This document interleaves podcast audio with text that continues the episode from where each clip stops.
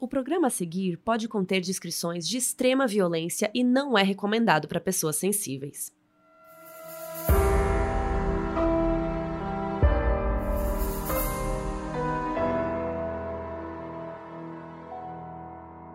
Oi Brasil, aqui é a Carol Moreira. E aqui é a Mabê, e no episódio de hoje a gente vai falar sobre um estupro que aconteceu no campus da Universidade de Stanford, na Califórnia, em janeiro de 2015. Durante muito tempo, a identidade da vítima foi protegida e ela era chamada de Emily Doe. Mas depois que a declaração dela foi parar no BuzzFeed, ela se sentiu forte o suficiente para falar seu nome. E o caso ganhou muita atenção na mídia e teve repercussões muito importantes porque mudou a definição de estupro na lei, fez com que a Califórnia definisse uma sentença mínima para casos de abuso sexual. Essa é a história da Chanel Miller, contada no livro Eu Tenho um Nome.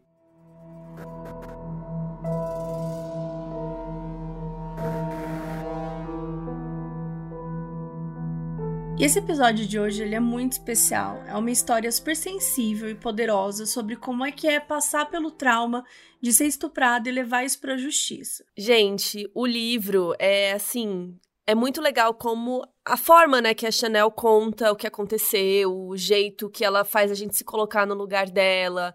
É tudo muito sensível e, assim, dá muita raiva, né, da, de tudo, da polícia, do judiciário, da mídia. E o livro Tenho um Nome, da Chanel Miller, foi publicado aqui no Brasil pela editora Intrínseca, não sei se vocês conhecem, editora intrínseca perfeita. A gente nunca falou aqui. A gente nunca. Gente, a, gente, a primeira vez é inédito falar sobre editora intrínseca. E assim, a editora intrínseca fez esse convite pra gente poder falar sobre esse episódio. Nossa, e a gente aceitou, obviamente, porque é uma história super importante. Esse livro já foi publicado em vários países, né? Ele é best-seller do New York Times foi um dos melhores livros de 2019 do Washington Post, da People. Então, assim, uma história super importante, é óbvio, que a gente queria trazer aqui para vocês. Exatamente. E se você quiser ler o livro, a gente vai deixar o link na descrição do episódio.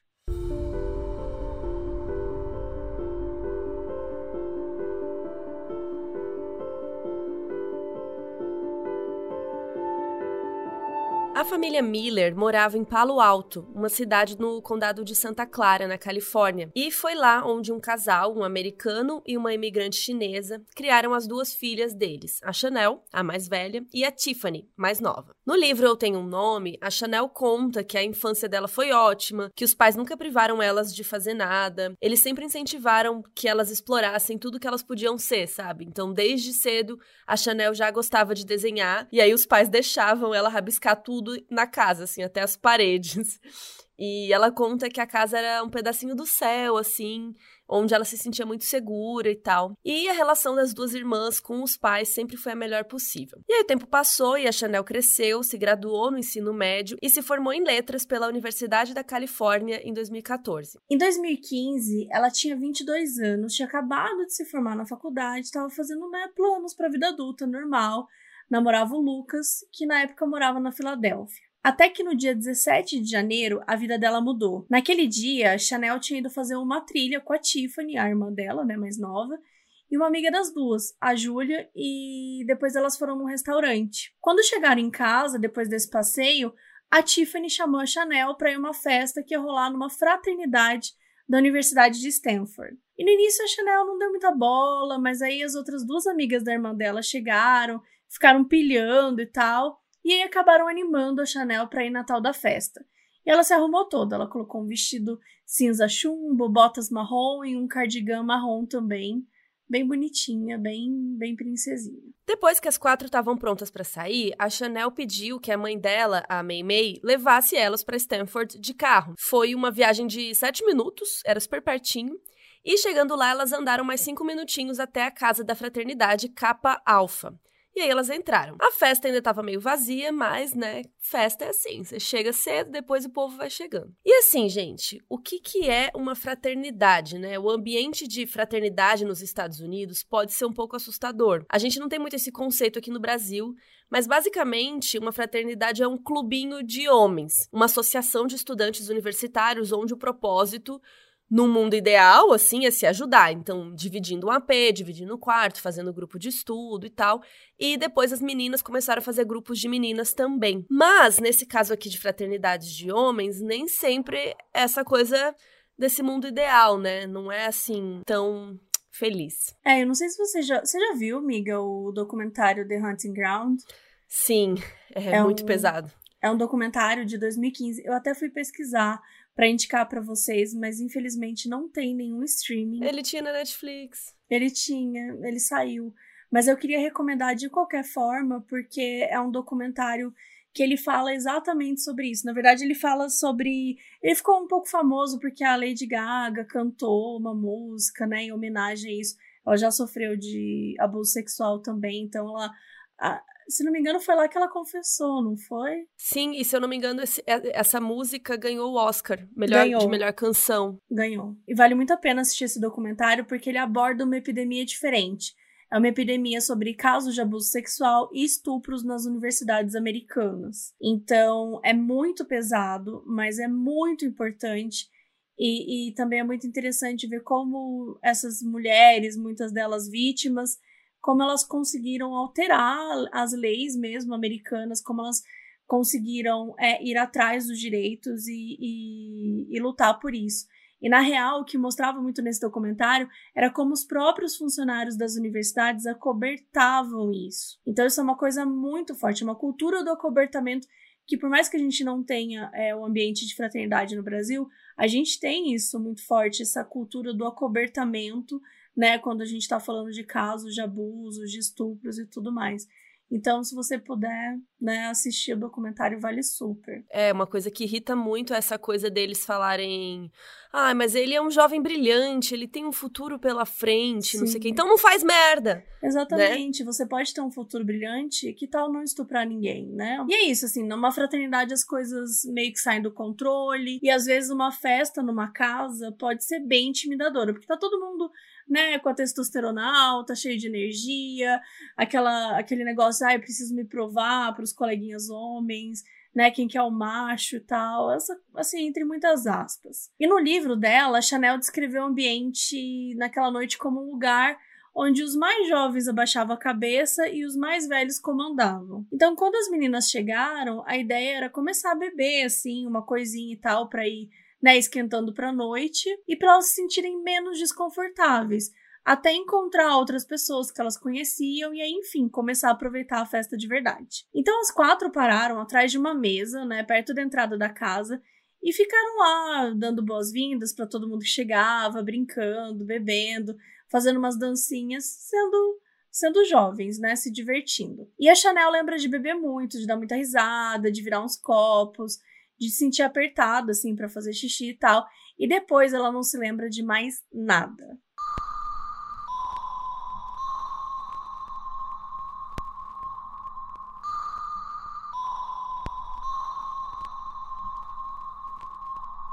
Quando a Chanel acordou, ela estava num hospital. Ela estava deitada numa maca, num quarto, com as mãos cheias de sangue seco e tudo que ela tentava fazer meio que não dava. Ela não conseguia muito bem esticar os braços, ela não conseguia alcançar algumas partes assim que estava coçando do corpo, tudo tinha um esparadrapo assim. A Chanel contou que ela não estava exatamente sozinha no quarto quando ela acordou, tinham dois homens com ela observando. Um era um homem negro que estava vestindo uma jaqueta de Stanford e um outro era um homem branco que estava com um uniforme de policial. No início, ela pensou que ela tivesse ficado super bêbada, que os homens tivessem encontrado ela e que estavam ali meio que cuidando dela, sei lá. E ela já ficou com vergonha dessa possibilidade, né? Ela olhou pro corredor onde dava para ver, assim, ela ficou, gente, onde que é a saída do hospital? Cadê meu celular? O que, que tá acontecendo? Então os homens perguntaram para ela se ela tinha alguém para que eles pudessem ligar e avisar que ela estava ali. E daí a Chanel deu o número da irmã dela, a Tiffany. E aí o cara que tava usando a jaqueta da Stanford saiu para ligar. Então as coisas começaram a ficar um pouco mais esquisitas na cabeça da Chanel. Primeiro porque o cara de Stanford saiu da sala, mas o policial ficou. E foi quando ele disse para ela, né, que ela tava no hospital e que tudo levava a crer que ela tinha sido abusada sexualmente. Tá, mas assim, tudo o quê? Porque Imagina você acordar numa cama do hospital, você tá toda machucada, cheia de curativos, ninguém te diz nada, e de repente diz que talvez você tenha sofrido um abuso sexual, mas tipo, não elabora, sabe? Só te traz essa informação meio pela metade. E assim, a Chanel pediu para ir ao banheiro e o policial pediu para ela esperar, porque eles provavelmente iam querer coletar uma amostra da urina dela, de novo sem falar por quê. Então ela esperou e depois de um tempinho deixaram ela ir. No banheiro, ela foi juntando mais algumas peças desse quebra-cabeça. Ela notou que o vestido dela estava enrolado na cintura, e ela vestia uma daquelas calças de hospital, assim. Aí ela baixou a calça, foi tentar tirar a calcinha, mas ela não achou nada para tirar, ela tava sem calcinha. Aí ela nem quis perguntar pro policial onde tava a calcinha dela, porque ela já ficou preocupada, né? Ela já falou: putz, não sei nem se eu quero saber. Não sei se eu tô pronta para ouvir a resposta. E nesse momento bateu o pânico, né? Porque mesmo que ela ainda tivesse meio anestesiada, assim, meio confusa, cara, alguma coisa muito ruim aconteceu. Aí ela sentou, foi tentar fazer xixi e senti uma coisa esquisita no pescoço, assim, eram tipo umas folhas de árvore que estavam enroscadas no cabelo dela, tava super embaraçado o cabelo. Aí ela fez xixi, terminou, foi lavar as mãos, e aí ela lembrou que ainda tinha sangue na mão.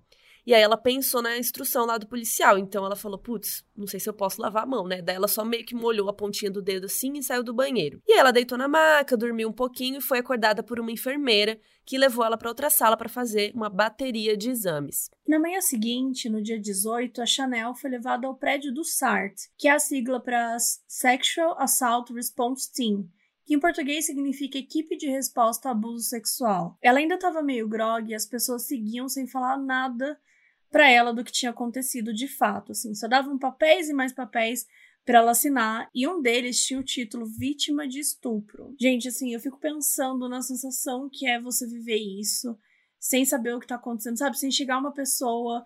Ninguém explica. Ninguém explica. Enfim, é desesperador. E uma representante do site foi falar com ela enquanto a enfermeira estava arrumando a sala de exames e tal. Entregou uma série de panfletos, entre eles um que falava sobre reação à tragédia. Isso foi uma coisa que chamou a atenção da Chanel. As primeiras 24 horas eram de torpor, tontura, medo e choque. E a Chanel identificou essas características nela mesma. Depois de duas semanas a seis meses, o panfleto diz que ela passaria por esquecimento, exaustão, culpa e pesadelos. E a última categoria era de seis meses a três anos, e era mais assustadora. Ela previa gatilhos, isolamentos, pensamentos suicidas incapacidade de trabalhar, abuso de substância, dificuldade de isolamento e solidão. E, gente, não sei nem, não sei nem o que falar, porque assim, imagina você ler tudo isso. Você nem sabe o que aconteceu. A Chanel ficou indignada, assim, com essa última categoria, principalmente, porque já traçava um futuro que ela ia ter, né? Tipo, como se toda vítima fosse automaticamente um negócio, assim, uma coisa quebrada que ia demorar exatamente entre seis meses e três anos para consertar, até parece, né? Enfim, depois que ela leu tudo, a representante do SART perguntou se ela queria ligar para a irmã dela, né? Ela ligou para Tiffany e ela estava desesperada. A Chanel falou que ela não estava em Stanford, que ela estava em San José, e perguntou se a Tiffany podia ir buscá-la. Enquanto a irmã dela chegava, a Chanel passou pelos exames e tal, e ela falou que as enfermeiras foram muito gentis, pediram para que ela se despisse, tanto o sutiã como o vestido foram colocados em sacos plásticos, e elas foram fazendo várias anotações, tirando várias fotos de todos os ângulos, medindo os machucados com uma fita métrica na barriga, no bumbum, nas coxas, tudo isso foi documentado. E quando terminaram, elas limparam o cabelo da Chanel, que estava lá, né, cheio de folha de árvore, um negócio todo embaraçado. E depois disso, levaram ela para uma sala onde examinaram a vagina dela de vários jeitos, com vários cotonetes diferentes, uma substância azul que detectava outras muitas substâncias, e examinaram dentro da cavidade vaginal dela com uma câmera bem pequenininha como tipo se fosse uma colonoscopia. E a Chanel ela lembra de ter se sentido acolhida, e no livro essa é uma parte muito bonita, porque ela fala que as enfermeiras não podiam desfazer o que tinha sido feito com ela, mas podiam ter certeza de que tudo seria documentado e que alguém ia analisar e eles iam fazer né, tudo, tudo que pudessem fazer é, em relação a isso. E por fim, eles deram uma nova roupa para ela, né, uma calça, uma blusa de moletom, as botas eram as mesmas que ela tinha usado na noite anterior e deixaram que ela tomasse banho. Tudo isso aconteceu sem que a polícia falasse para ela o que realmente tinha acontecido. O único lugar que tinha mencionado estupro tinha sido um daqueles formulários e papéis que ela assinou. A Chanel também tinha ouvido as enfermeiras falarem sobre as doenças que ela poderia ter, como sífilis, HIV, gonorreia, e ela também tinha tomado uma pílula do dia seguinte. Ai, gente, imagina que essa situação assim, no desespero, você acorda sozinha, sai fazendo uns exames, ninguém fala nada para você. Ah, você talvez tenha sido abusada sexualmente, te fala um monte de doenças. Nossa, é Isso assim. é muito. Lembra, lembra bem, entre aspas, aquela série inacreditável, né? Porque no uhum. caso inacreditável, ela ela ela estava sóbria, né? Ela viu o que aconteceu com ela, então você consegue ver é, o, o, desespero que é você tá. Cara, você acabou de passar por um, uma coisa super traumática. E, e, de repente você tem que fazer uma batalha de exames, você tem que fazer um monte de coisa, sai de um lugar, vai para Existe toda uma burocracia para a vítima de um estupro que é muito pesado, é uma carga emocional muito pesada. Não é à toa que tem um monte de gente que não denuncia, não é à toa que tem um monte de gente que não vai para esse caminho, porque imagina o, o que você precisa ter, a força que você precisa ter para passar por tudo isso e não, não se quebrar, não cair no chão e quebrar. É muito pesado. E assim, essa parte no livro também é bem intensa, porque ela vai registrando quase como se fosse um fluxo de pensamento, assim. É óbvio que é tudo organizado, mas é assim, para mostrar para o leitor, pra gente, como ela não sabe nada, né? Tipo, o que, que tá acontecendo e tal. Então, o jeito que é escrito vai passando toda essa agonia que ela tá vivendo e a gente sente junto com ela, assim. E assim, ela nem sabia se ela tinha sido penetrada, se ela realmente tinha sido abusada, porque até então ela podia só ter sido, sei lá, acordou bêbada num lugar aleatório, sabe?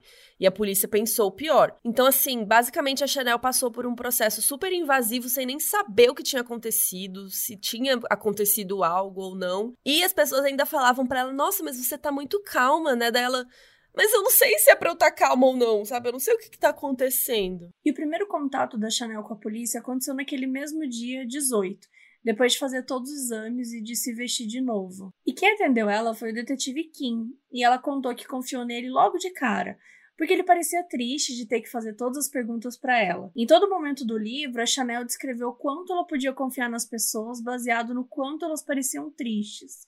Não com pena, mas assim, realmente triste. Pro detetive, ela contou toda a história de novo, ou assim, tudo que ela lembrava. Que se arrumou pra festa, quantas pessoas estavam na fraternidade quando ela chegou, até chegar no ponto que ela não lembrava mais nada até chegar no hospital, né? Até a hora de acordar no hospital. E o detetive Kim ajudou ela a entender um pouco mais sobre o que estava acontecendo, assim. Ele explicou para ela que por conta da situação que ela tinha sido encontrada e do lugar, que a polícia presumiu que alguma coisa ruim tivesse acontecido, mas que ele esperava que não fosse nada. Que ele não podia afirmar com certeza que alguma violência sexual tinha acontecido, mas que ele tinha que trabalhar com a pior hipótese de todas. Era ainda muito vago, mas já era alguma coisa, né? E aí a Chanel perguntou pro detetive exatamente assim, onde que eu fui encontrada, né? e ele respondeu que ela estava num espaço atrás de uma lixeira perto da casa. E ele disse também que ela tinha sido encontrada por umas pessoas que estavam passando e que viram alguém fazendo alguma coisa com ela, acharam estranho e chamaram a polícia. Ele também deu a entender que alguém tinha sido preso por causa das testemunhas, mas também tudo muito vago, muito cheio de possibilidades de talvez, a gente espera que nada tenha acontecido. Quando a conversa com o detetive estava quase acabando, a Tiffany, a irmã dela, chegou para buscá-la. E a Tiffany contou para ela que deixou ela sozinha um tempo para cuidar de uma outra amiga que estava passando mal na festa, mas quando a amiga melhorou e ela voltou para procurar a irmã, a polícia já estava fechando tudo por causa de uma reclamação de barulho. E aí ela ligou um monte de vezes para Chanel, mas ela não atendia. Ela ficou meio preocupada assim, mas ela falou, cara, eu acho que ela deve ter ido embora com alguma amiga, né? Que ela vai me avisar, então beleza. E aí acabou que a única notícia que a Tiffany teve depois foi quando o próprio reitor de Stanford ligou para ela e avisou onde a Chanel tava. Mais tarde naquele dia, o detetive Kim ligou pra Chanel perguntando se ela ia querer prestar queixa. Mas assim, gente, de novo, prestar queixa do quê? Contra quem, sabe? É, é, muito confuso. Mas a promotoria, ela ia abrir um processo de qualquer jeito, porque ia ser mais fácil, ter mais informações, assim, mais substâncias. Se a Chanel, né, abrisse a queixa junto e participasse do processo. Então ela disse que sim. E de noite a Chanel e a Tiffany e a Júlia, né, a amiga delas, foram até a delegacia de Stanford para buscar o celular da Chanel que ainda estava com eles e para dar depoimento do que tinha acontecido do que elas lembravam. Quando ela pegou o celular, viu que tinha diversas ligações perdidas da Tiffany, da Júlia, mensagens de texto dela e também mensagens de texto do Lucas, que era o namorado dela. Uma das policiais que estava na delegacia pediu que ela tirasse print de tudo e mandasse para ela, então a Chanel fez isso. E aqueles prints foram arquivados como prova. Pelo depoimento da Tiffany, a polícia descobriu que tinha um grupo de caras meio que rondando elas na festa e sendo super inconvenientes, que encostavam nela sem permissão, de um jeito bem agressivo, assim, beijando a bochecha tal, tipo assim, tentando, né, pegar elas e tal. E a Tiffany conseguiu descrever fisicamente esses caras. Aí tá, elas voltaram para casa, assim, depois que todo mundo deu depoimento, Daí a Chanel ligou pro Lucas, pro namorado dela, e ele perguntou se ela estava bem, que ele estava preocupado com ela porque ela parecia muito bêbada numa mensagem de voz que ela teria mandado para ele na noite anterior. E a Chanel pediu que ele guardasse a mensagem que ele não deletasse. E ela não contou nada para ele do que tinha acontecido.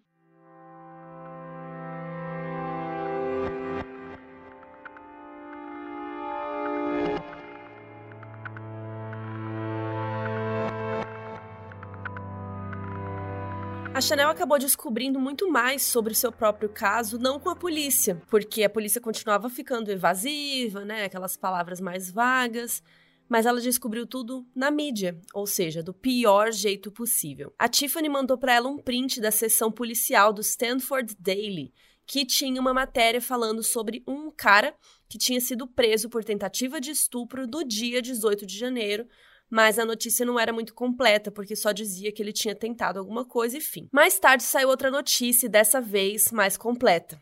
A notícia dizia que o Brock Turner, de 19 anos, tinha sido preso nesse dia 18 e recebido cinco acusações: uma de estupro de pessoa embriagada, de estupro de pessoa inconsciente, de penetração sexual por corpo estranho em mulher embriagada, ou seja, uma pessoa penetra com um objeto, né, na outra, penetração sexual por corpo estranho em mulher inconsciente e, por último, uma de agressão com intenção de estupro. A notícia também dizia que a vítima tinha sido penetrada com os dedos. Também tinha muito mais da história do Brock, falando que ele era nadador olímpico e que ele tinha participado das classificatórias para as Olimpíadas de Londres de 2012 e que ele estava estudando em Stanford engenharia biomédica. Também falava que ele tinha sido solto na mesma noite depois de pagar uma fiança de mais de 100 mil dólares. E por último, mesmo que a matéria deixasse o nome da Chanel protegido, eles usaram o Emily Doe, né? Eles usaram o nome e sobrenome da Tiffany e da Julia,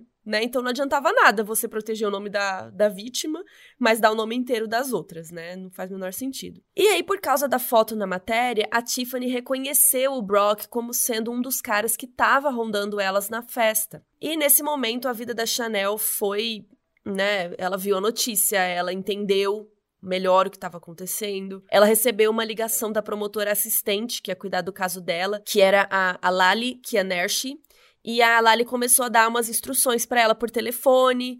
Ela disse que nem a Tiffany nem a Júlia falassem com ninguém nunca. E que muita gente ia ficar fingindo que era funcionário do tribunal, que era alguma coisa assim que na verdade eram jornalistas, né, querendo fazer uma matéria, então para ela tomar muito cuidado. E tudo isso aconteceu enquanto a Chanel estava no trabalho dela. Porque sim, gente, na segunda-feira seguinte ela foi trabalhar normalmente, é, mesmo com todas as coisas que ela tinha passado. Na época, em 2015, ela trabalhava numa startup super pequena, tinha uns 11 funcionários, e quando ela recebeu aquelas ligações, ela conta que ela decidiu que ia separar a vida dela como vítima da vida dela normal, entre aspas. Que ela não ia deixar que a Emily Doe se misturasse com a Chanel. Aí apareceu uma outra matéria dando mais detalhes do que tinha acontecido e algumas delas linkavam o relatório policial. No relatório, a Chanel descobriu que ela tinha sido encontrada no chão, perto de uma lixeira, né, como o detetive tinha falado, usando um vestido curto preto, bem justo, que estava levantado até os quadris. Ela estava sem calcinha, com as nádegas totalmente à mostra, o cabelo estava despenteado e cheio de folhas, e ela estava deitada em posição fetal. Um dos ombros do vestido estava puxado para baixo, deixando um dos seios aparecendo também, e o colar que ela estava usando estava com um pingente virado para as costas. Ela estava usando as botas e o celular dela foi encontrado um pouco longe de onde ela estava, com a capinha azul. E era assustador e absurdo que a Chanel tivesse descoberto sobre a própria história por conta de uma matéria na internet. E foi nessas matérias também que ela começou a se julgar, porque tudo que ela lia nos comentários eram pessoas falando que a filha dela nunca ia ser assim descuidada, se perguntando o que ela estava fazendo com aquelas roupas numa festinha de universidade. Os comentários normais que a gente sabe que acontecem, né? Quando uma mulher é estuprada, quando uma mulher é abusada sexualmente, o problema nunca é do abuso, nunca é da ação em si, e sim da roupa da mulher, né? Se você usa um vestido curto, você tá super pedindo para agredirem vocês. É exatamente a função do vestido curto.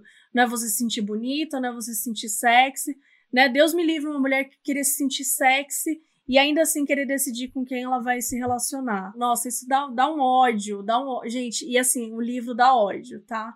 A gente já sabe, esse episódio vai dar ódio, esse episódio traz gatilho, então também toma cuidado se isso é um gatilho para você, é, considere não ouvir esse episódio porque ele é forte. Aquelas que avisam no meio do episódio, né? Mas eu acho falar. que é importante falar porque é, é, é puxado. Mas enfim, ela leu os comentários todos, tal, né, começou a se julgar, começou a, a, se sentir mal consigo mesma. E no dia seguinte, ela leu uma notícia que dizia que o Brock tinha negado ter estuprado ela e que tudo que aconteceu tinha sido consentido e que ela tinha gostado. E a Chanel se sentiu frustrada e derrotada, ligou para a promotora indignada, só que a promotora disse que era assim mesmo que se declarar inocente era previsto, ainda mais publicamente. E ela também falou que, por conta da pressão da mídia, eles queriam resolver o caso logo. Então, o julgamento e o processo não ia demorar muito para acontecer. Foi só depois de ler a notícia, de ver que o Brock tinha sido acusado de estupro e de receber a ligação da promotora e tal, que a Chanel se deu conta de que ela tinha sido de fato violentada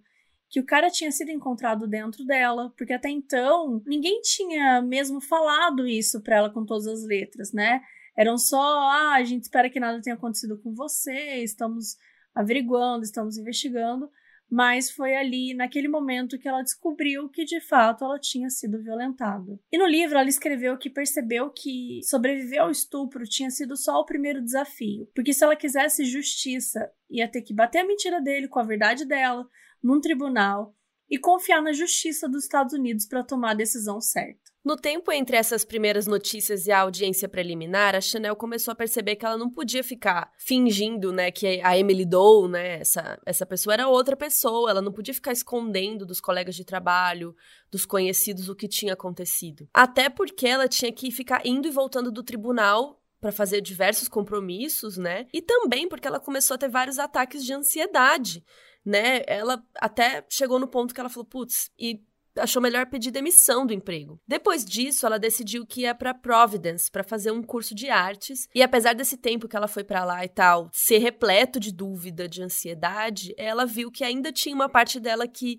queria criar, que queria transformar aquela experiência em algo que valia sobreviver, sabe? Valia a pena lutar. E ela concluiu o curso de verão lá em Providence e depois foi para Filadélfia ficar com o namorado, Lucas ficar um tempinho antes da audiência. E todo esse processo foi extremamente cansativo e se parece esgotante para a gente que está lendo aqui, pesquisando, é muito interessante ver o ponto de vista da Chanel, porque a gente sente a frustração dela. Na primeira vez que a Chanel ouviu falar em audiência preliminar, é, ela ficou, tá, vamos lá, né? O que, que é isso? É quando a justiça determina se existem provas suficientes para que tenha um julgamento. Então é meio que um pré-julgamento para ver se dá para fazer um julgamento, né? E assim, até o dia dessa audiência ela foi adiada várias vezes, sabe? Marcava, adiava, marcava, adiava. E aí no fim aconteceu dia 5 de outubro de 2015. E ela conta que com esse empurra-empurra de datas, ela ia pensando cada vez mais em como o sistema da justiça é muito falho, mas ao mesmo tempo, quem vê de fora parece que tem toda uma estrutura, né? Parece que, ah, sim, é super certo e tal. E assim, isso porque a gente tá falando só da Chanel, né? Da vítima, mas não é só ela que vai lá depor, né? A gente sempre comenta aqui dos julgamentos, quantas testemunhas a promotoria levou, quanto tempo ficou depondo. Então, assim, essas coisas mexem com a vida de muita gente também, né? E no livro a Chanel até escreveu como a irmã dela, Tiffany, que tava com ela no dia da festa, também teve que passar por algumas mudanças. Porque a Tiffany estava no segundo ano da faculdade quando tudo aconteceu.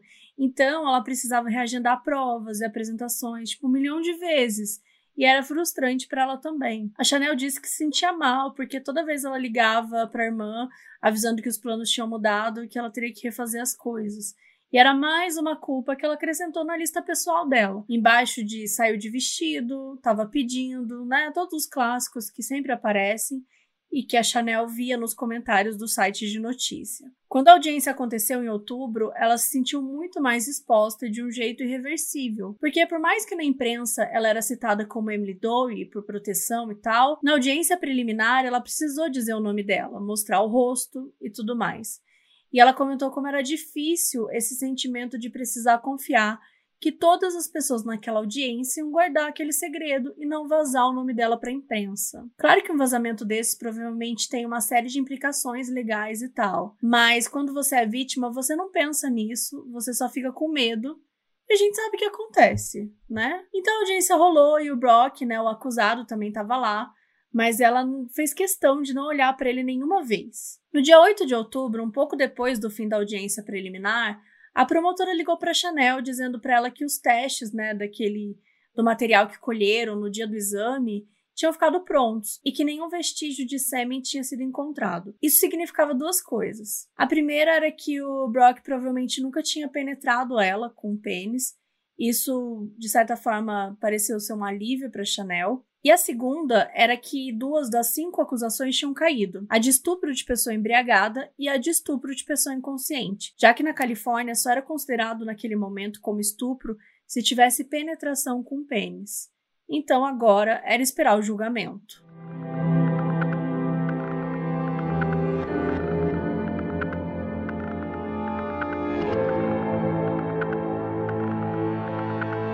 Quando chegou em casa depois de passar pela audiência preliminar, a Chanel de novo foi ver as notícias. Algumas matérias falavam dela, falavam das testemunhas, né, que depuseram na audiência, e é a primeira vez no livro que a Chanel conta mais detalhes, né? As duas testemunhas eram dois estudantes de intercâmbio em Stanford, dois suecos, chamado Peter Johnson e Carl Frederick Arndt. Os dois homens disseram que eles tinham agido por instinto, porque eles acharam que tinha alguma coisa errada. Eles chamaram a atenção do Brock quando viram ele em cima da Chanel e o Brock começou a correr. O Peter contou que correu atrás dele, deu uma rasteira, fez ele cair e ficou segurando ele no chão. Eles também disseram que antes mesmo de correr atrás do Brock, eles se certificaram de que a Chanel estava bem, que ela estava respirando, que ela não estava morta, sei lá, né? O Peter chorou muito no depoimento, ele disse que foi uma situação que abalou muito ele. No livro, a Chanel escreveu que aquele era o tipo de sentimento que ela queria buscar no júri quando chegasse a hora que era a capacidade de identificar no instante o que era certo e o que era errado, que ela tinha sido tocada por um homem estranho enquanto estava inconsciente e que isso tinha que ser visto como algo errado. E a Chanel ela conta que ela não lutou para acabar com a vida do Brock, tipo, não era isso que ela queria. Ela queria justiça, ela queria a diferença entre o certo e o errado. E ela cita um episódio onde um cara entrou numa universidade atirando em muitas mulheres na Califórnia e como justificativa, ele teria dito que foi privado de sexo e que as mulheres precisavam ser punidas por não ficarem com ele. E a Chanel não queria que o Brock virasse essa pessoa. Ela, né, não queria que, que de certa forma, ele isso acabasse com a vida dele. Então ela escreveu que lutou para que ele fosse para o mesmo lado que ela, para que virasse uma pessoa melhor. E esse argumento, ele é super verdadeiro e fica evidente pelo jeito como ela mesma fala de outros homens que viraram aliados dela. O próprio pai, né, que fazia de tudo para que ela ficasse confortável, o Peter e o Carl, que eram os dois suecos que tinham impedido o Brock, quando poderiam ter deixado só pra lá, e o namorado dela, o Lucas, que ficou do lado da Chanel o tempo todo, durante todos esses momentos. No começo de março de 2016, quatro meses depois da audiência preliminar, a Chanel recebeu a notícia que a seleção de jurados ia acontecer naquele mesmo mês.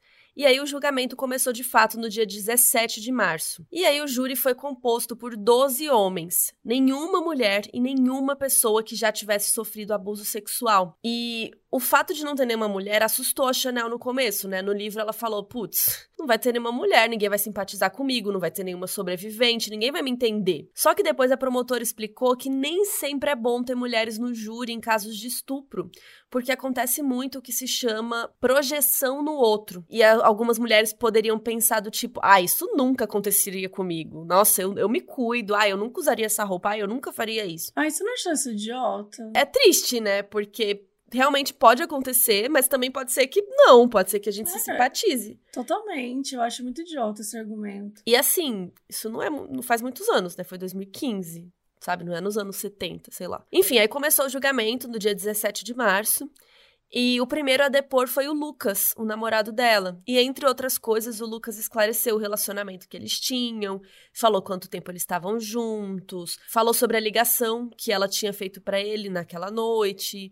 Enfim, é, o Lucas terminou de depor e aí à tarde a Chanel depois. E o depoimento dela, assim como na audiência, era incompleto, né? Já que ela não lembrava do ato sexual em si. E assim como naquele dia, ela contou tintim por tintim tudo o que tinha acontecido no dia 17 de janeiro de 2015. A Chanel descreveu a sensação de não lembrar, assim, como ser aterrorizante. E era como se sufocar com as próprias palavras, porque tudo que ela lembrava depois de um certo ponto era acordar no hospital e ter o corpo investigado. Isso facilitava que a defesa inventasse a história que ela quisesse, ou seja, que dissesse que foi consensual, que ela quis, que ela estava bêbada, enfim. Porém, no dia 18, ela depois só para a promotoria. E durante o depoimento, ela mais uma vez contou tudo. Em um ponto do julgamento, ela comentou também o quanto foi injusto, frustrante e confuso que ninguém falasse para ela o que tinha acontecido naquelas primeiras horas e que deixaram ela sem qualquer explicação. Depois de alguns intervalos para Chanel se recompor, a promotoria mostrou para ela fotos dela desacordadas,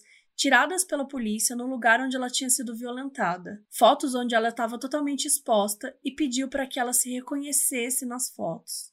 Gente, imagina essa sensação. Imagina depois de tudo que ela está passando, de toda a situação que está acontecendo, ela ainda, de repente, mostrar fotos para ela daquele momento, sabe?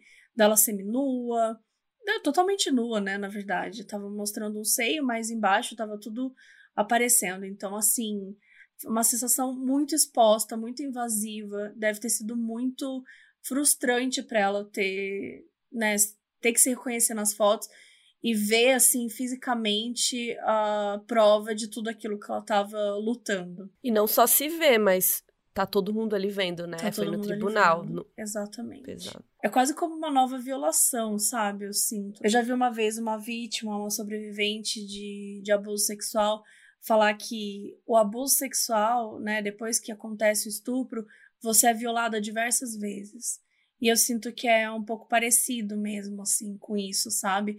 Ah, tantas vezes que a Chanel foi violada depois, de maneiras diferentes, claro, mas é muito psicologicamente, né? Muito, olha, aconteceu alguma coisa com você, não sei o que é.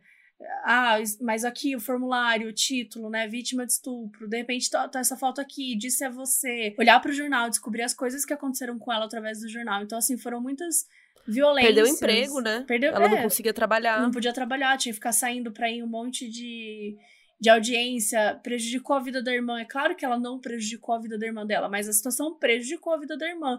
Sem contar, né, as relações, assim, como é que você consegue fazer amizade, como é que você consegue estar num relacionamento, né, normal depois. Então, enfim, a situação toda é, é muito complexa e muito, muito, muito pesada. Enfim, a promotoria perguntou, né, se ela tinha saído de casa naquele dia com a intenção de ficar com alguém. A Chanel disse que não. Perguntou se ela tinha alguma intenção de beijar o acusado. Ela também disse que não. O júri entrou em recesso e a Chanel continuou na segunda-feira, dia 21. A defesa tentou fazer com que o depoimento da Chanel ficasse confuso, assim fazendo ela repetir diversos horários algumas vezes. Eles também focaram no fato de que ela tinha declarado que já tinha apagado por conta da bebida algumas vezes. E sobre o celular dela estar no silencioso ou não, que podia significar que ela ouviu a ligação da Tiffany e não quis atender, porque ela estava com o Brock. Basicamente, todas as perguntas da defesa giraram em torno da bebida.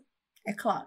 Que ódio. Nossa. Aí a Tiffany, depois, naquele mesmo dia, só que mais tarde, e no depoimento dela, a defesa se apegou no fato de que a Tiffany disse que quando ela saiu para acudir a amiga dela, ela deixou a Chanel sozinha, que ela parecia bem e tal. Ela também disse no depoimento que o Brock tinha ido falar com ela duas vezes e nas duas tinha tentado forçar beijá-la e que ela fugiu dele, ficou confusa, falou: "Não, sai". E aí na quarta, dia 23, foi o depoimento do Brock. E ele admitiu que tinha tentado beijar a Tiffany, que ela desviou e tal, mas depois ele começou a focar na versão dele do que aconteceu com a Chanel. O Brock disse que ele tinha tirado a calcinha dela, tinha enfiado os dedos na vagina dela e que ela tinha tido vários orgasmos, no plural. E enquanto tudo isso acontecia, ele disse que perguntou para Chanel se ela estava gostando e ela disse que sim. Ele contou que depois que eles terminaram lá, ele se sentiu enojado e decidiu que ia ir embora.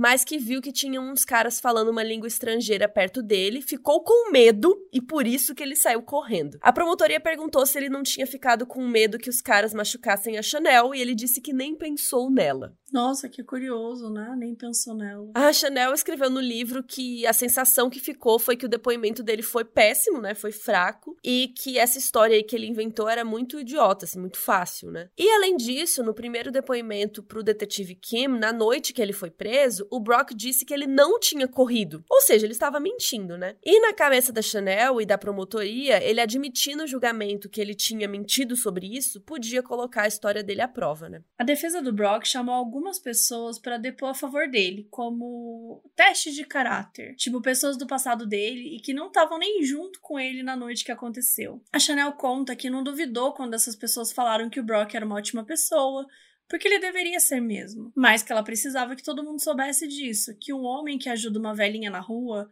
também pode ser um estuprador. Pessoas boas podem esconder características ruins e que sim, isso é assustador. E que era importante que a sociedade reconhecesse que é muito mais raro que um estuprador seja um desconhecido, uma pessoa aleatória. Muitas vezes é alguém que as pessoas conhecem, conhecem bem. E muitas vezes podem ser um menino de ouro, um cara com futuro promissor, coisas nesse sentido. Os argumentos finais começaram a ser apresentados na segunda, no dia 28. E aí quem começou foi a promotoria. E a Lali começou os argumentos dela mostrando as fotos que a polícia tinha tirado assim da Chanel quando ela foi encontrada inconsciente, seminua, com cabelo embaraçado e cheia de folhas. E ela também mostrou as fotos tiradas no prédio da Sart, onde ela fez os exames na manhã seguinte do crime. Como ela ia mostrar essas fotos, ela aconselhou que a Chanel não estivesse presente nessa parte do argumento final, só na segunda parte. Então ela podia só imaginar como era ter de novo sua intimidade expostas em telões gigantescos para todo mundo do tribunal ver. Na segunda parte do argumento final, a promotoria contou a história da Chanel como se fosse uma história mais geral, assim. Não aquela coisa tipo, ah, aconteceu com ela, mas podia ser com você. E na verdade, a Laila falou sobre todas as mulheres que já sofreram isso, sabe? E todas as que ainda vão sofrer, que para muitos homens só bastava aquela oportunidade, né, de fazer algo, enfim. Ela pediu que o júri desse um veredito justo para Chanel e que mostrasse que nenhuma pessoa podia violar um corpo daquela forma. A defesa começou o argumento pedindo que o Brock fosse inocentado,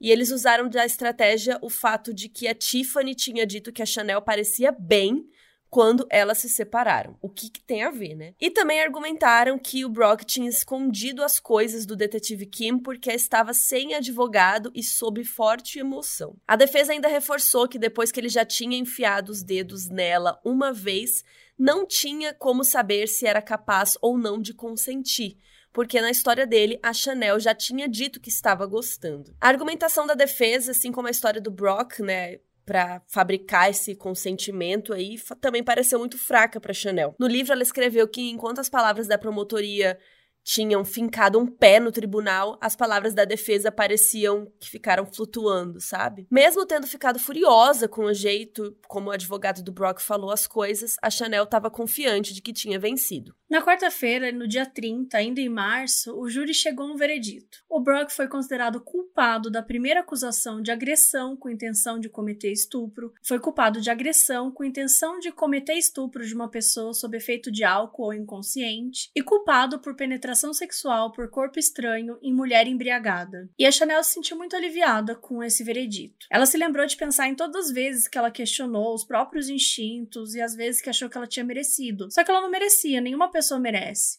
e que agora ela estaria pronta para retomar o controle da própria vida. O juiz Persky ele determinou que a sentença seria dada de, em dois meses e que enquanto isso Brock passaria esse tempo aguardando em liberdade na casa dos pais. Nesse meio tempo, a Chanel ficou com o namorado Lucas na Filadélfia e a promotora pediu que ela escrevesse uma declaração de impacto na vítima para ser lida no dia da sentença. A Chanel não quis pensar naquilo naquele momento, ela ainda tinha oito semanas então ela resolveu esperar até que se sentisse pronta para revisitar todos aqueles sentimentos, porque eles eram muitos, muito complexos.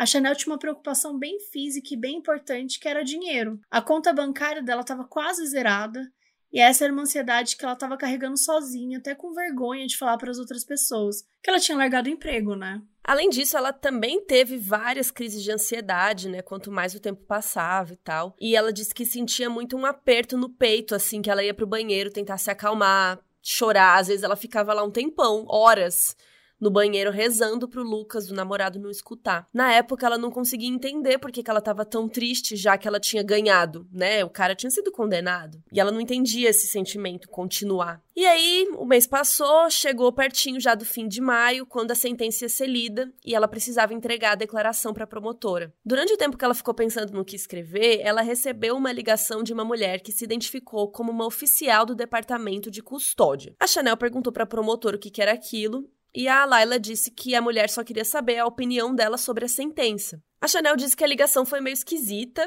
e que nela ela respondeu que era importante para ela que o Brock aprendesse que ele estava errado, que ele fizesse terapia, né? Basicamente falando assim que ela não queria que ele machucasse outras mulheres. E aí a oficial perguntou então, então você não quer mais um ano de pena? E ela ficou meio confusa assim, porque ela falou: "Pera, eu não disse isso, né? A oficial explicou que a Chanel sempre dizia presídio, mas que um presídio era um lugar temporário, onde uma pessoa não podia ficar mais de um ano, no caso no, do condado lá onde ela estava. Um presídio é normalmente um lugar onde as pessoas ficam enquanto esperam um processo acontecer e aguardam o julgamento. E aí a penitenciária é o lugar onde elas ficam de fato, né, depois de condenados. E era penitenciária que a Chanel queria dizer, mas ela confundiu na hora de falar os nomes, e assim, na boa, né? Pelo amor de Deus. Enfim, no livro ela conta que essa ligação fez com que ela ficasse super frustrada, né? Porque ela tava naquele processo. Ninguém explicou disso para ela, porque para ela era óbvio que ela queria que ele ficasse preso pelo tempo recomendado, né? Que tinha sido seis anos. E quando a Chanel desligou, ela já tava se sentindo super incomodada. Daí a promotora ligou pra ela e perguntou, né? Ah, o que, que você falou e tal. E ela explicou que por conta das coisas que a Chanel tinha dito, a oficial tinha proposto uma pena muito mais branda afirmando que a Chanel estava mais preocupada com o aprendizado e não com a prisão, e que o Brock não merecia ficar preso. E aquilo foi fim, porque a oficial distorceu tudo que a Chanel falou. Além disso, quando ela recebeu uma cópia do documento do, do departamento de custódia, a oficial ainda tinha colocado a raça dela diferente, porque tinha colocado como branca, quando na verdade ela era chinesa, ela não era branca. E ela chegou a tentar mudar a declaração e tal, mas não conseguiu. Então a Chanel estava frustrada, é, furiosa, e isso, de certa forma, foi combustível para ela poder escrever a sua declaração, que no final ficou com 12 páginas, assim, depois de revisada, e ela terminou em apenas um dia. O Lucas e a Tiffany também escreveram declarações. Na do Lucas, ele falou sobre como todo aquele trauma tinha feito a Chanel se tornar uma mulher hostil irritada, insegura e ansiosa. Ele falou também sobre como ela era uma mulher muito mais forte, mas que ser forte não apagava o dano permanente que um abuso sexual deixava numa mulher, né? Tanto físico quanto emocional. Especialmente quando você está vivendo um julgamento midiático. E na declaração da Tiffany, ela falava como Brock tinha quase levado a alma da Chanel embora, mas que ela ainda era uma pessoa incrível apesar dele e dizia que finalmente poderia deixá-los em paz, ele e o fracasso dele. E a Julia, amiga da Tiffany, da Chanel, ela também escreveu uma declaração. No dia da leitura da sentença, a Chanel leu uma versão bastante resumida da declaração dela, mas o que era assim importante estava lá. E a Chanel começou a declaração pedindo permissão ao juiz para falar diretamente com o Brock. E ela falou sobre como foi o sábado dela, né, em seguida daquilo. A invasão que ela sofreu de agulhas, cotonetes, câmeras registrando cada parte do corpo dela sem roupa, e que isso fez com que ela não quisesse mais o próprio corpo, com nojo de quem tinha tocado nele sem a permissão dela e com vergonha de quem tinha visto aquilo. Ela falou sobre como a primeira notícia, aquela que a gente falou, tinha retratado o caso, né? Que era assim: ela foi encontrada respirando, inconsciente, em posição fetal, com a calcinha a 15 centímetros de distância da barriga nua. A propósito, ele é um ótimo nadador. A Chanel também falou como a falta de memória dela foi usada contra ela, ia ser usada contra ela para que a defesa do Brock reescrevesse a história, deixando ela sem poder provar a agressão que ela tinha sofrido. E também disse que sentar sob juramento num tribunal e dizer que aquilo tinha sido consentido era um absurdo, louco, egoísta e prejudicial. Ela leu os pontos da declaração que o Brock tinha dado ao departamento de custódia, ela refutou os pontos e tal, e terminou dizendo: Às meninas de todo mundo, eu estou com vocês. Por último, o Brock também deu uma declaração cheia de pedidos de desculpas ensaiados, genéricos e de alguém que não parecia muito arrependido. No livro, a Chanel escreveu sobre como foi frustrante perceber que depois de tanta coisa que ela e todo mundo tinha passado naquele processo, eles tinham chegado no final, num veredito, e percebido que nada tinha mudado de verdade a postura do Brock. Mas a pior parte veio depois do recesso, quando o juiz Purse deu a sentença. Seis meses no presídio do condado. Para justificar sua decisão, o juiz explicou que se baseou no fato de que o Brock também estava bêbado e que por isso haveria menos culpa moral, que ele era jovem e não tinha antecedentes criminais que a vítima não tinha tido perda financeira significativa, que o crime não tinha sofisticação criminal e que as consequências na vida dele já tinham sido grandes. Olha só, na vida dele, as consequências foram grandes. Foi basicamente um grande o que está acontecendo, porque ele tá bêbado e jovem, basicamente era mais ok. E porque ela não teve nenhuma perda significativa financeira, que eu também não sei de onde que ele tirou isso, né? Afinal de contas, ela estava sem emprego, não, a situação não estava tão ok assim. E o departamento de custódia não fez nenhuma objeção à sentença, mas a promotoria fez várias, é claro. A primeira delas é que o Brock só ia ficar preso três meses, né? Porque no presídio do condado, cada dia de bom comportamento diminui um dia da sentença final, e que ele deveria ficar no mínimo um ano no presídio. A recomendação dela de seis anos tinha sido totalmente ignorada. E no final das contas, não rolou. O juiz se manteve na sua decisão e ainda tirou um dia da sentença, já que o Brock tinha passado um dia preso no dia que foi pego. O que nem era verdade, porque ele foi solto pouquíssimas horas depois de pagar a fiança. Então, assim, mais uma vez o sistema ficou do lado do agressor, não da vítima, né? Tinha ficado do lado do Brock. Um sistema que privilegia pessoas de pele clara, que dá a elas a liberdade de viver numa sociedade que elas podem fazer o que elas quiserem, né? Que nada de errado vai acontecer, elas estão blindadas e que a vida de uma pessoa que você violou não vale nem três meses.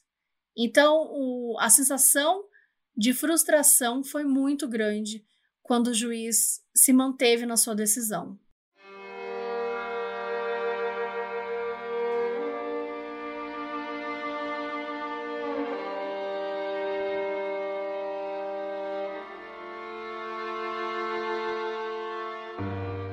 Os promotores, o Rosen e a Laila, perguntaram para Chanel se podiam divulgar a declaração dela para a imprensa. E ela disse que sim, que se eles sentissem que ia ajudar de alguma forma, né? E aí, para os jornais, os dois falaram que a sentença não tinha chegado nem perto de levar em consideração a seriedade do crime e do trauma causado. No dia seguinte, à leitura da sentença, a jornalista Katie Baker entrou em contato com a Chanel pedindo permissão dela para publicar a declaração no BuzzFeed que é um site de notícias super famoso, né? E a animação e a compreensão da Kate pareceu muito genuína para Chanel. Ainda mais quando ela disse que o site publicaria tudo na íntegra, sem edições, os editores não iam mexer em nada. Então, no dia 3 de junho de 2016, a declaração foi publicada no BuzzFeed junto com a mensagem da Chanel para o juiz falando que ele acendeu uma faísca. E aí tinha um breve resumo do caso e da sentença e tal, mas o que importava era a declaração que realmente foi publicada na íntegra. E só uma semana depois, a página, né, que estava com isso lá no BuzzFeed, já tinha tido mais de 15 milhões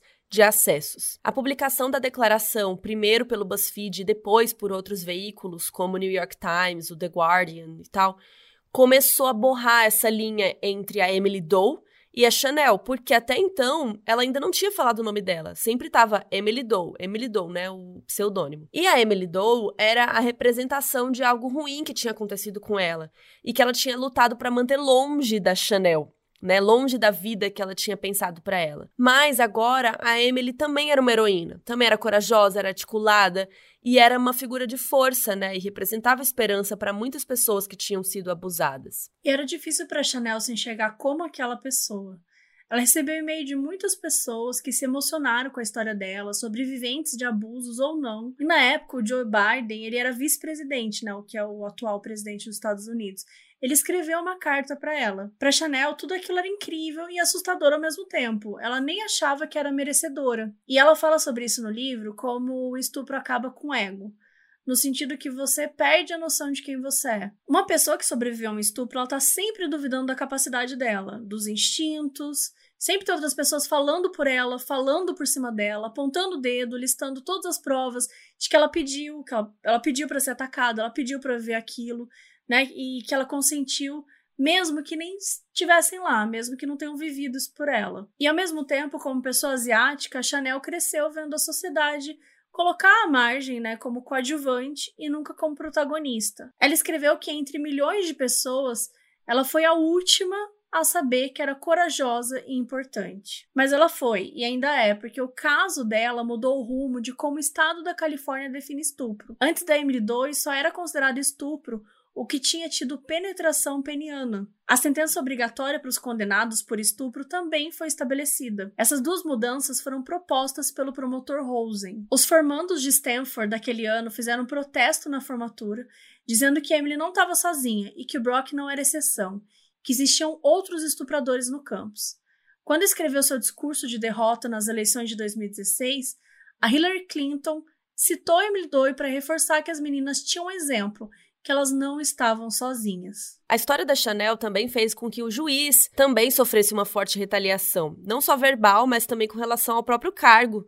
Né, petições começaram a surgir para que ele não fosse eleito por mais um tempo, para que ele fosse destituído do cargo. E em junho de 2018 ele perdeu a cadeira de vez. Um mês depois, em julho, o advogado do Brock perdeu a apelação e a acusação se manteve o que significa que ele precisa se registrar como agressor sexual em todos os lugares que ele for morar para o resto da vida. No final das contas, o Brock acabou de fato servindo só três meses no presídio do condado e foi solto no dia 2 de setembro de 2016. Ele ainda mora com os pais, abandonou a faculdade e vive de um salário mínimo. A Chanel passou dois anos escrevendo o livro dela, que é Eu Tenho um Nome que foi publicado em 2019 nos Estados Unidos e em 2020 aqui no Brasil pela Intrínseca. Inclusive, né, lembrando que tem um link na descrição do episódio para quem quiser saber mais sobre o livro para comprar, que a gente recomenda demais. Ela ficou um tempão decidindo se ela ia ou não colocar o nome dela no livro, ou se ia publicá-lo como Emily Doe, mas no fim das contas ela decidiu que estava na hora das pessoas saberem seu nome. Assim, ela pôde contar a história dela com completo controle sem intermédio, sem correr o risco de ser mal entendida ou ter as palavras tiradas de contexto. E também significaria muito para Chanel o fato de ser uma mulher americana e asiática que estava nos holofotes, né, que representasse poder e força, coisas que ela queria ter visto quando ela crescia, mas que a sociedade marginalizava. E mesmo com medo de retaliação, a mensagem que ela queria passar para sobreviventes foi muito maior. No final do livro, ela diz para vítimas como ela: eu não posso prometer que a sua jornada vai ser boa. Na verdade, eu garanto que não vai ser. Não posso prometer dias gloriosos ou uma redenção brilhante. Eu tô aqui para garantir o contrário. Você vai enfrentar os dias mais difíceis da sua vida. A agonia é incessante, implacável. Mas, quando começar a perceber que tudo passou, haverá uma pequena virada, uma chama, uma mudança minúscula. Espere por ela. Um dia vai melhorar. E até melhorar. Lembre-se, que você não tá só.